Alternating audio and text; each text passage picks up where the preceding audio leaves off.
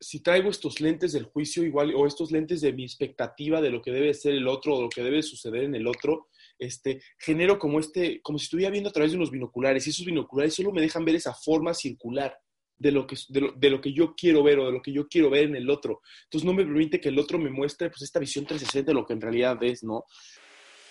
Introspecta nace de la empatía y del amor de cinco personas que encontraron en la naturaleza un canal para poder expandirse y poder ser. Nace de un grupo de amigos que se van a caminar y empiezan a darse cuenta de que no son los únicos que están buscándole sentido a su vida. Siempre se nos enseñó de una manera muy seria a tratar la vida. Se nos enseñó que teníamos que tratarla con lógica y racionalidad. Introspecta es un espacio en el que simplemente descansas de todo lo que se te tabula. Aquí eres uno más, sin etiquetas. Simplemente eres tú. Por eso creamos un espacio para entendernos y explorarnos. Es hora introspectar, pero introspectar nunca fue un verbo. Entonces lo hicimos nombre, introspecto.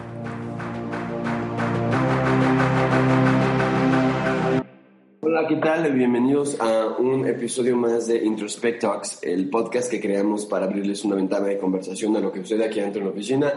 Muchas veces nos encontrábamos filosofando acerca de diferentes cosas de nuestro sentir, con cosas que nos pasaban todos los días y básicamente la agenda que construimos el día de hoy para hablar de diferentes tópicos nace de las cosas que nos sean en el día a día. El día de hoy eh, vamos a hablar de pues, un poco de etiquetas, un poco de juicios, un poco de cajas, eh, porque ha sido un tema que, que, principalmente yo he tenido muy presente en las últimas semanas, eh, encajando y siendo encajado ¿no? a, a, diferentes personas. Nace también como, como de la inquietud de platicar con, con gente muy cercana a mí acerca de su orientación sexual, sobre salir del closet, no salir del closet, eh, ser gay, ser bisexual, qué significa si estas etiquetas que nos ponemos realmente nos sirven o si son más bien como limitantes. Creo que muchas veces cuando intentamos identificarnos o encontrar como un, método de identidad de algunas cosas, eh, acabamos encerrándonos a nosotros mismos en determinados conceptos que a veces nos, nos permiten empoderarnos y sentir un, un, sentimiento de pertenencia a determinado grupo y, y muchas otras veces también nos terminan eh, encerrando. Eh, hace poco, justo un cuanto hablaba como sobre salir del closet y platicaba acerca de, pues como, ¿qué significa salir del closet? ¿Por qué yo tendría que decir, por qué yo no salgo del closet como heterosexual, no? ¿Por qué yo me identifico como heterosexual? Pues porque nadie me obliga a decir que soy de determinado grupo, de determinado tipo de personas, porque a mí no se me obliga a, a sentirme identificado con nada y por lo tanto soy súper libre. Soy súper libre de un día ver, eh, pues, sentirme atraído a otro tipo de persona y no tener que dar explicaciones, ¿no? Sentirme atraído a un hombre y no tener que dar explicaciones, sentirme atraído a diferentes tipos de mujeres y no tener que dar explicaciones. Pero, pero de alguna forma, cuando nos etiquetamos y decimos que le explicamos al mundo que a mí sexualmente me gustan determinadas cosas, que en primera se me hace absurdo que le digamos explicar al mundo sexualmente qué es lo que me atrae. Eh, pues ya de, alguna manera me meto en una etiqueta y después, entonces cuando se vuelven relaciones superpersonales con los padres, con los hermanos, con los primos, pues después ya no puedo tener novia porque ya me identifiqué como gay y entonces ahora le tengo que decir a la gente que tengo que volver a salir del closet, pero ahora como heterosexual, para después dentro de tres meses salir del closet ahora como gay y en primera a nadie le incumbe lo que yo haga en la cama y en segunda, ¿para qué? ¿Para qué si esto me genera realmente identidad o si realmente me está etiquetando? Entonces, eh, creo que una, una, de las preguntas centrales es como qué etiquetas tenemos de nosotros mismos. Yo creo que todos tenemos etiquetas de nosotros mismos que nos hemos creado, que nos ha creado nuestra familia y siempre es chido volver a cuestionarlas y preguntarnos estas de qué me identifican y para qué las utilizo. Hay unas en las que me escudo, hay unas en las que en, las que me, me, en las que y entonces me valgo de ellas para decir, ay, es que yo así soy, ¿no? Ay, es que yo soy el olvidadizo. Ay, sí, ya saben cómo soy. Ay, es que yo soy el imprudente. Y, y de alguna manera, pues tampoco me permiten crecer, ¿no? Entonces, eh, pues la pregunta está abierta. ¿Cómo lo sienten? ¿Qué sienten del tema? Específicamente sobre, sobre, sobre, sobre el tema de la sexualidad, que podemos empezar desde ahí. Si no, podemos empezar con ideologías centrales, que también pasa muchísimo ahora que existe eh, corrientes súper duras como el ambientalismo, el feminismo, el, híjole, no sé, veganismo, y entonces, y el vegano que come un día un pedazo de carne, pues ya valió madres, ¿no? Y entonces le viene la gente de las redes sociales y la fregada porque pues etiqueta, ¿no? Entonces, ¿qué tal? ¿Cómo sienten el tema? Me gusta, me gusta mucho el tema. Justo estuvo retenido porque ayer estaba platicando de lo mismo. Eh, creo que se vino un poco por la planeación de este podcast y empecé como a pensar en esos prejuicios que también nosotros tenemos luego, luego de que vemos una persona y que nos, sea, cómo es que nosotros los, eh, los metemos una caja que tenemos nosotros pensado y que no, cada quien tiene su historia y cada quien tiene su vida y no hay por qué hacer esos prejuicios, ¿no? Y justo eh, le estaba platicando con un amigo y me decía como pues cuando alguien, o sea, cuando alguien hace un prejuicio, en realidad pues esa persona es la que, o sea, te está metiendo a ti en una caja, tú no tienes por qué decir como, ay, esto o lo otro, pero yo me he sentido muy incómoda, por ejemplo, con un prejuicio que, o sea, como una caja, que es que sea niña del Sagrado Corazón. Ese ha sido así como toda mi vida, porque significa así como entre niña chavita bien de toda la vida, que, este, no sé, que viene de familia súper religiosa y entonces pues me dio estas cajas como de mojigata, pero no sé, que ni siquiera entiendo muy bien y es como, pues sí, iba en esa escuela y me encantó y lo viví increíble, mis mejores amigas son de ahí, pero no entiendo cuál es el sentido de, ah, es que eres del sagrado, así niña fresita. Entré a la náhuac y luego, luego fue, ah, es el sagrado, tú sí, porque niña chavita viene toda la vida, y cosas así. Y también para el otro lado, que es como, ah, las del sagrado tienen fama de ser súper zorras. Y bueno, ¿qué es, o sea, qué es ser zorra y qué, o sea, qué es ser puta, qué no? Y así, es que ven hombres y se vuelven locas. Un poco sí, obviamente nunca veíamos nombres, estábamos en una escuela de puras mujeres, Sí. teníamos un maestro y se nos hacía guapísimo, pero además de eso, o sea, no tenemos que etiquetar a todas, éramos 101 en la generación.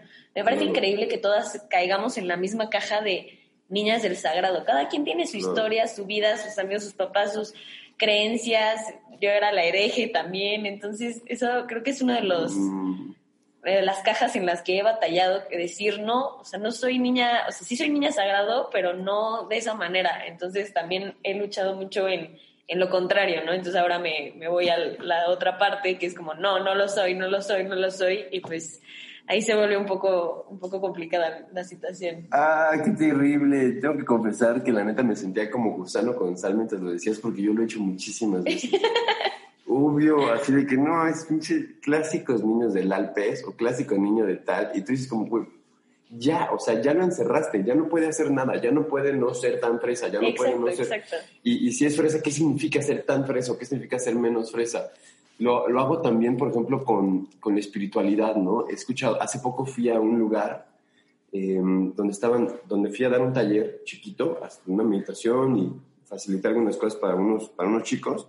Y después de mí iba otro, otro, otro chavo que, uy, empezó a hablar así de, de la espiritualidad como, no, es que eh, trae, tengo dos meditaciones, una que abre chakras y una que no sé qué, pero unos no están listos para escucharlo. Y yo decía, no, por favor, o sea, eres el clásico niño fresa que se la creyó, pero yo ya lo estaba Sí, como lo- ejerciendo todo el poder del juicio, ¿no?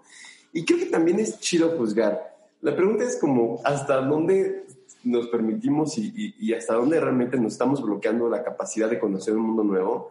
Y hasta dónde realmente también es chido decir, güey, esto lo juzgo porque estoy entrenado biológicamente para alejarme de aquellas cosas que no me sirven y, y lo acepto y ya, se vaya a la fregada, ¿no? Sebas, ¿por qué tú para qué querías decir algo?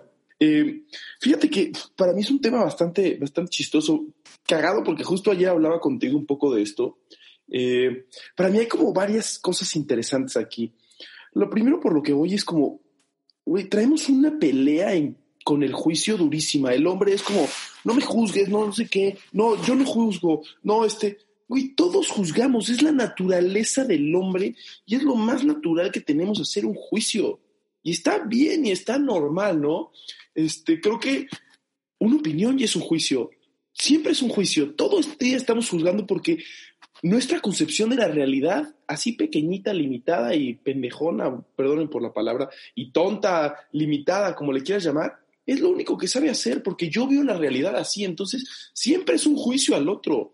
Y está bien, ¿no? Creo que, creo que juzgar es lo más normal del mundo, ¿no? Entonces ahorita estoy como muy, muy en paz con el juicio, porque me parece lo más normal del, de- del hombre, ¿no? Cada que alguien dice algo, lo juzgamos, no somos una deidad para, para ser capaces de, no emitir juicio, ¿no? Este, y está bien, ¿no? Hasta cierto, hasta cierto punto.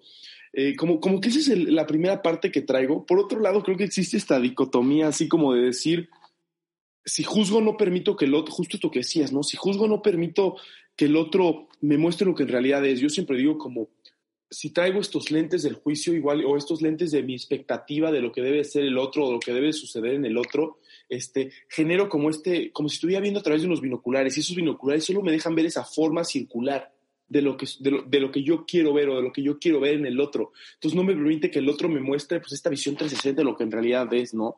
Entonces creo que entra como ese juego doble interesante en, esta, en este primer pilar que me gustaría mencionar, que es como aceptar que es normal que juzgamos, que todo el mundo juzga y también encontrar que, que nos limita a juzgar, ¿no? Entonces creo que si logramos entrar en ese juego de, de por un lado reconocer que está bien y que es parte de nuestra naturaleza emitir opiniones y juicios de los demás y de las situaciones, porque pues, somos seres humanos, ¿no? Creo que el ser humano toda su vida ha hecho eso, es uno tratando de convencer al otro, y si logramos como entrar en ese juego de aceptar esta parte que tenemos, pero también permitirnos un, expander en la medida que aceptamos un poquito más, porque si no lo aceptamos va a ser imposible que, que empecemos a ampliar esta visión, ¿no? Entonces, como si empezamos a aceptar con amor, con compasión esa parte, y, nos permitimos ver al otro un poco más, el otro nos va a permitir mostrarnos mucho más de lo que creemos, ¿no? Permitir no verlo a través de estos lentes que solo nos dejan ver un pedacito a través del juicio. Y por otro lado, este, que hablas ahorita de, de las cajas y de, creo que está bien chistoso, ¿no? Porque creo que nos ponemos juicios personales para sentirnos identificados con cosas, ¿no?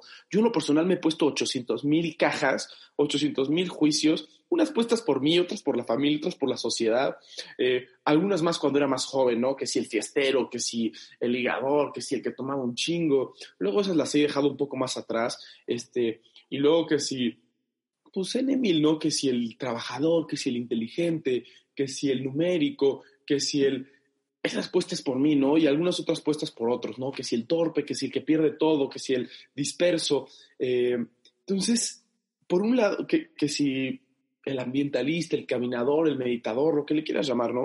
Eh, por un lado, como que siento que son formas, formas que nos damos para pertenecer, ¿no? Entonces es chistoso porque queremos pertenecer, pero juzgamos. Juzgar es dejar de pertenecer juzgar es como tratar de cortar esa línea, pero al mismo tiempo estamos todo el tiempo en, un, en, este, en una constante batalla de ponernos en cajas para ver quién más cabe en esa caja y sentirnos identificados con ellos, ¿no? Eh, entonces, me parece como un ciclo vicioso súper chistoso, ¿no? Que es como, creo que todo empieza con uno mismo, es como, juzgo porque me siento juzgado, me siento juzgado porque me juzgo. Entonces, creamos ese ciclo eh, vicioso en donde empiezo por yo ponerme en una caja para sentirme identificado con alguien más, para sentir que pertenezco, y al yo ponerme en una caja, siento que los demás me juzgan por estar en esa caja, entonces yo juzgo a los demás.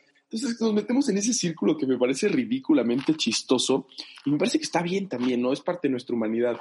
Eh, entonces, como que yo me quedo con esa reflexión medio fuerte, decir, ¿cuántas, o sea, cuántos juicios al otro primero van míos? ¿A cuántas cajas me he metido yo? ¿Y cuántas me he metido a propósito para pertenecer, no? Esto que hablas de, la heterosexualidad, nadie te dijo métete a, la, caja de la heterosexualidad. Te metiste para pertenecer porque era lo que socialmente estaba bien. Nadie, probablemente ahorita como nadie te dijo métete a la caja del feminismo. Igual y decidiste entrar ahí para pertenecer, para pelear por una causa, pero ¿por qué tendrías que haber entrado a esa caja? ¿Por qué no podrías estar en esa, en esa causa sin meterte esa caja de así son las personas feministas?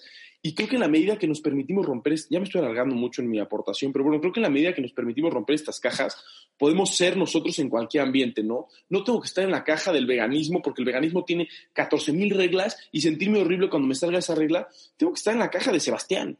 Y si Sebastián ese día pudo hacer cinco cosas, esa es mi caja y está chido. Si Sebastián hoy pudo pelear por una causa que le gusta o, o, pelear suena duro, ¿no? Este, estar a favor de una causa que le gusta y mañana no, pues esa es la caja de Sebastián, ¿no? Entonces creo que, creo que si logramos como romper esta pared de tener que entrar en una caja para identificarme con gente o con, o con cosas y de permitirme yo estar en mi propio lugar y de permitirme, creo que está chido. A mí no me ha funcionado mucho en lo absoluto. Creo que, creo que he fallado en todos los niveles de lo que he dicho hoy. Si me escuchan y creen que esto tiene coherencia, no es que yo lo haga, simplemente me gustaría hacerlo.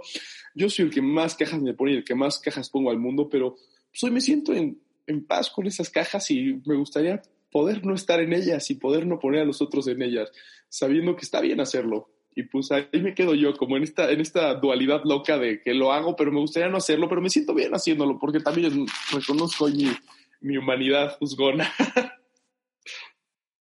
Justo, güey. O sea, yo creo que al final de cuentas, la idea es que, no, o sea, para mí no significa que dejemos de ser veganos o que dejemos de ser ambientalistas y definirnos como tal, sino que esas, esas etiquetas se sientan cómodas. Esas etiquetas que nos ponemos nos den paz más de lo que nos la quitan, ¿no? Y, claro. Y que pensemos también como, como de, de qué me sirve tanto etiquetarme a mí. O sea, por ejemplo, ¿por qué tengo que ser yo gay o sea, ¿soy yo el gay o son mis relaciones las que son gay? ¿No? O sea, tengo una relación gay, pero ¿soy yo gay por tener una relación gay? Yo como alimentación vegana, pero ¿soy yo vegano por comer alimentación vegana? Eh, creo que justo como que cuando los introyectamos, cuando lo metemos así adentro de nosotros, carga mucho peso y de pronto para mí se ha vuelto un poco abrumador, ¿no? Decir como, ah, no, es que yo soy ambientalista, ¿cómo compré esto de plástico? Y puta, pero ahora, ¿yo tengo un estilo de vida amigable con el medio ambiente o soy yo el ambientalista? Pues tengo yo un estilo de vida amigable con el medio ambiente, pues sí, entonces ya no pasa nada. En este momento, en este momento pues no, o sea, mi estilo de vida no lo logró, pero no soy yo el que fracasa, ¿saben? No soy yo el que se es infiel, no soy yo el que contradice sus valores. Y creo que en, en estos momentos de tanta ideología he sentido mucha lucha. Este tema viene porque he sentido mucha lucha he sentido mucha batalla con estos conceptos como para tratar de hacerlo 100% puro a como yo considero que tendría que ser. Entonces vivir mi espiritualidad 100% pura, lo que es espiritualidad. Esto no es consciente, esto no es, esto es juicio, esto es ego. Y decir, pues sí, güey, pero, pero no eres tú el espiritual, es tu estilo de vida, es, es, es, es son otras cosas que no te gustan tanto. Entonces date chance hoy, dejar ese estilo de vida a un lado para tomar otro, para poder ser más egoico, para poder, este, ser más juzgón y, y, hazlo el día de hoy y ya, ¿no? Y, cuando, y siempre que, ahora obviamente lo digo yo en tercera persona y me lo estoy diciendo súper a mí, o sea, olviden, no creen que aquí es un tema como de sí, yo, yo lo sé y entonces como yo lo hago, yo lo, yo lo ejerzo. Para nada. O sea, yo siempre hablo en tercera persona y cuando más me entusiasmo es cuando más me doy cuenta que me estoy hablando a mí. Porque me estoy dando cuenta que realmente todo esto que yo estoy diciendo necesito ejercerlo yo en mi, en mi vida. Necesito salirme de las cajas y necesito dejar de juzgarme y también juzgarme rico y juzgar también a gusto al mismo tiempo. Eso. Como esas, esas dos cosas, esa dualidad tan bella, y encontrar momentos para cada cosa. Creo que la única diferencia que hace aquí, y, y, y, creo que para mí es la, la, diferencia central, es si estoy consciente de que lo estoy haciendo. O sea, me encanta eso que dices de... Consciente de, que estoy juzgando y ya, ya como chido. Es como es cuando estás en una relación codependiente y dices, estoy en relación codependiente, consciente de que voy a valer madre, o sea, consciente que voy a ser superior, ¿no? Y ya, chido, se acabó, no hay problema. Me, me encanta eso que, que dices, güey, de, este, de dejar de nombrarnos a nosotros o a, nuestra, o a nuestra persona como algún statement y empezar a nombrar nuestras acciones como algo, ¿no? Entonces, pues Sebastián no es vegano, porque eso sería justo limitarme en el presente, en el pasado, en el futuro, en lo que soy. Y creo que eso es lo que nos mata, ¿no? Y empezar a decir, el día de hoy mis acciones son. Entonces, si logramos como migrar de, catalogar a la persona como algo y simplemente catalogar a las acciones como algo, nos vamos a brindar muchísima, muchísima apertura y muchísima libertad. Y me encantó esto y, y decir, ah, pues hoy Sebastián está comiendo vegetariano. Mañana no sé si podré. Hoy yo tengo una pareja hombre, hoy yo tengo una pareja mujer, mañana no sé. En lugar de poner eso, Juan Pablo es juzgón. No, pues hoy juzgué, mi acción fue juzgona y no me hace. Creo que si empezamos a, migrar ese juicio de la persona a la acción, nos vamos a dar muchísimo, porque nos vamos a dar muchísima apertura. Eh, y me encantó eso, gracias Jay. Claro, creo que, creo que justo como lo dices, ahí está la clave de la libertad, ¿no? Y me gustó también en los planos en los que tú lo pusiste. Como si yo digo que soy vegano, básicamente estoy etiquetando pasado, presente y futuro. Quizás pasado no tanto, pero mínimo pasado cercano, presente y futuro sí. Y entonces, el día que mañana se me antoje una hamburguesita, voy a estar sufriendo, o sea, voy a estar como, me diciendo, ¿por qué? ¿Por qué me comí esto? Y yo, pues, si yo soy, pero no, tú no eres. Lo hiciste y ya, ¿no? Lalo, ¿qué onda? ¿Cómo estás tú? Yo estoy muy bien, fíjate. Mira, me, vibró mucho lo que estaba diciendo Sebas de que el ser humano por naturaleza, pues tendemos a, caer en estas cajas o en estas etiquetas y estaba haciendo una, un pequeño chapuzón al pasado. Efectivamente, creo que todo el tiempo estamos en una caja. Y ya sea que nosotros mismos nos, metemos porque queremos y por, por, este deseo de pertenecer o porque la misma sociedad nos, nos metió y ahí te, encasilló. Pero creo que aquí la clave es no luchar con esas cajas, sino más bien es andar brincando de caja en caja y ser consciente de ello. Porque creo que también parte de las etiquetas o, de este encajonamiento, pues tiene un poquito de la mano con la identidad, ¿no? O nos ayuda en cierto momento, de, o mínimo a mí en mi vida, me ha ayudado como a poderme dar una identidad o una personalidad, ¿no? pero antes yo no era consciente de que a veces esas cajas me las habían impuesto y yo me las había comprado y con más en eso actuaba, ¿no? Que eso se convertían en máscaras y, en escudos como de, de, no ser lo que realmente yo soy. Pero cuando, cuando ya soy consciente de la caja o de la etiqueta que tengo, pues puedo despegarla y poder andar brincando de una a otra, porque pues qué divertido, ¿no? Qué rico, la neta. Entonces, solamente es esa cuestión, ser consciente de que estás tú etiquetando y que te están etiquetando, pero que se puede romper, porque también justamente, o mínimo a mí, las etiquetas que te ponían eran inquebrantables. Es como, el Lalo es el, el fiestero, el feliz, y párale de contar, no puede haber más, o mínimo eso fue lo que yo me creí, ¿sabes? Pero en el momento en el que yo decido y tengo la libertad y el coraje de romperlo y de cambiarlo y de ponerme claro sí en otra caja, pero está, está bien se vale estar en caja, se vale estar en encajonamiento, pero siempre cuando seamos conscientes de ello.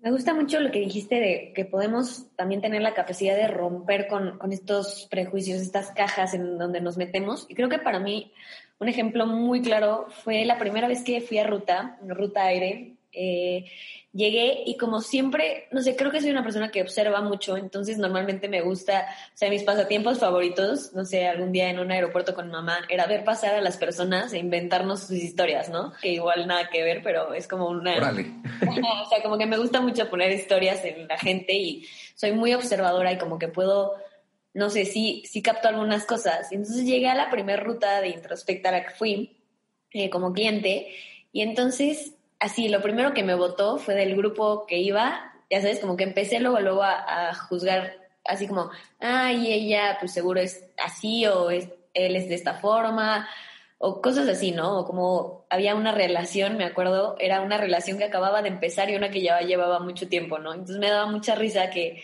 se veía luego, luego los que estaban pegados así en miel y los que ya pues llevaban un ratote, pero también juzgando como esa parte.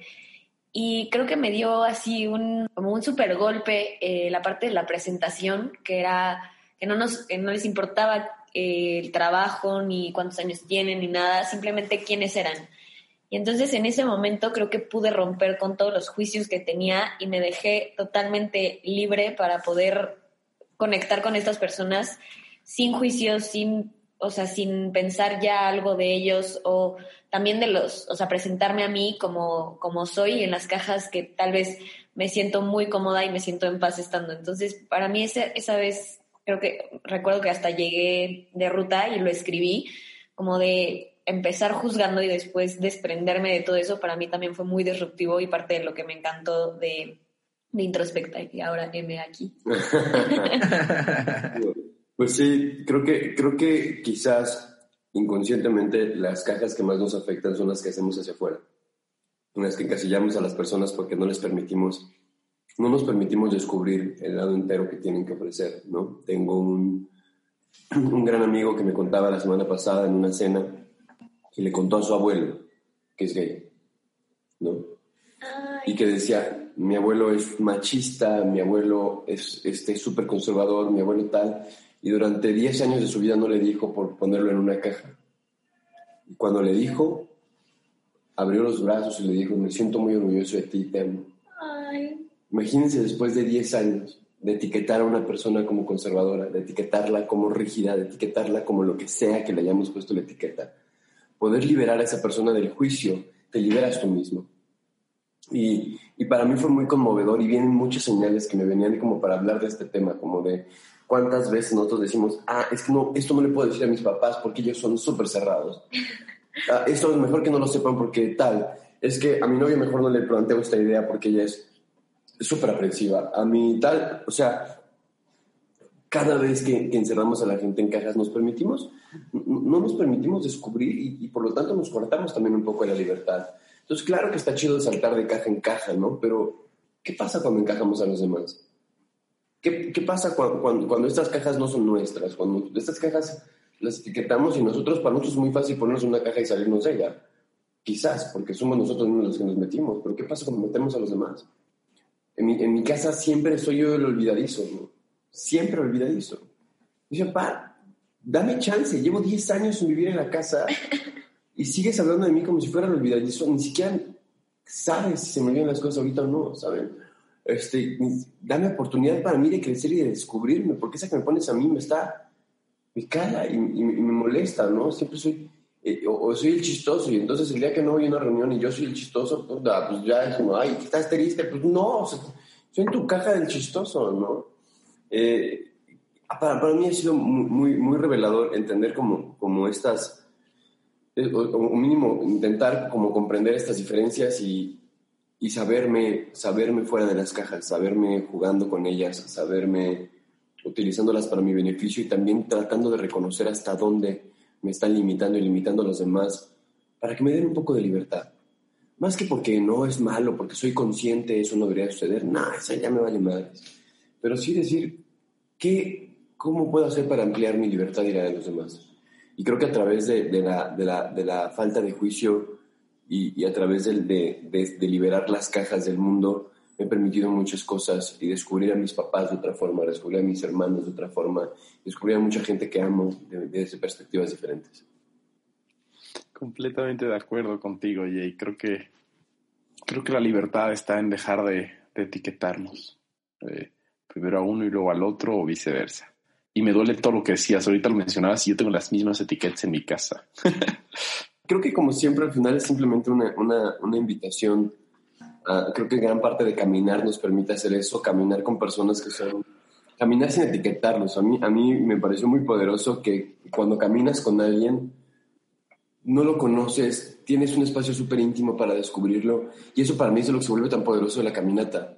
Que no estás en un lugar, en un Starbucks, no estás, estás en un lugar súper íntimo, ¿no? Estás en un lugar súper cercano y estás demasiado preocupado por ti mismo como para preocuparte por los demás y te permites descubrir desde nuevas facetas cosas, ideas diferentes, te permites entender, wow, esta persona que yo calificaba como el súper gritón, el súper chistoso, es una persona súper profunda, me pasó hace tres semanas en una ruta con un, con un vato que llegó desde el principio haciendo chistes desde el principio.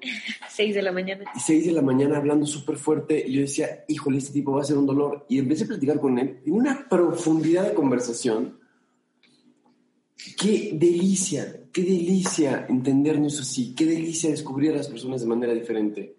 Sí, creo que cuando te abres a eso, a mí me pasó mucho, por ejemplo, en mi intercambio a Buenos Aires, eh, lo platicaba igual con Judy del otro día, que fue un momento en el que me fui y pude ser la persona que quería ser. O sea, fui Alexa de verdad porque nadie tenía un prejuicio de mí de justo si era del sagrado, pero si era de familia, de no sé qué, pero sí. O sea, todo eso así se desapareció y yo también dije, ahora sí voy a ser como la persona que soy, la que quiero ser y todo, y me abrió muchísimo a conocer diferentes culturas, diferentes personas, eh, no sé, viajar de mochilera ahí por hostales y conocer a la gente de ahí, y se me hizo increíble ese poder de, de, liberarnos de todo lo que, lo que nos hace estar en cajas y todo eso. Entonces eso creo que lo relaciono mucho con lo de la caminata que decías. Sí, y caminemos. O sea, la propuesta para mí al final es, es entendamos que el camino, o sea, no entendamos ni madres, olvídenlo. es una invitación simplemente a que si tienen una caja y les duele, sálganse de ella, muévanse a otra, jueguen con ella, saquen, si tienen una caja puesta a los demás que también les duele, destruyanla. Y veamos qué sucede. Y si, y si en la esquina nos volvemos más libres, pues caminando lo platicamos. Un abrazo a todos. Gracias por escucharnos. Un abrazo. Saludos. Saludos. Chao.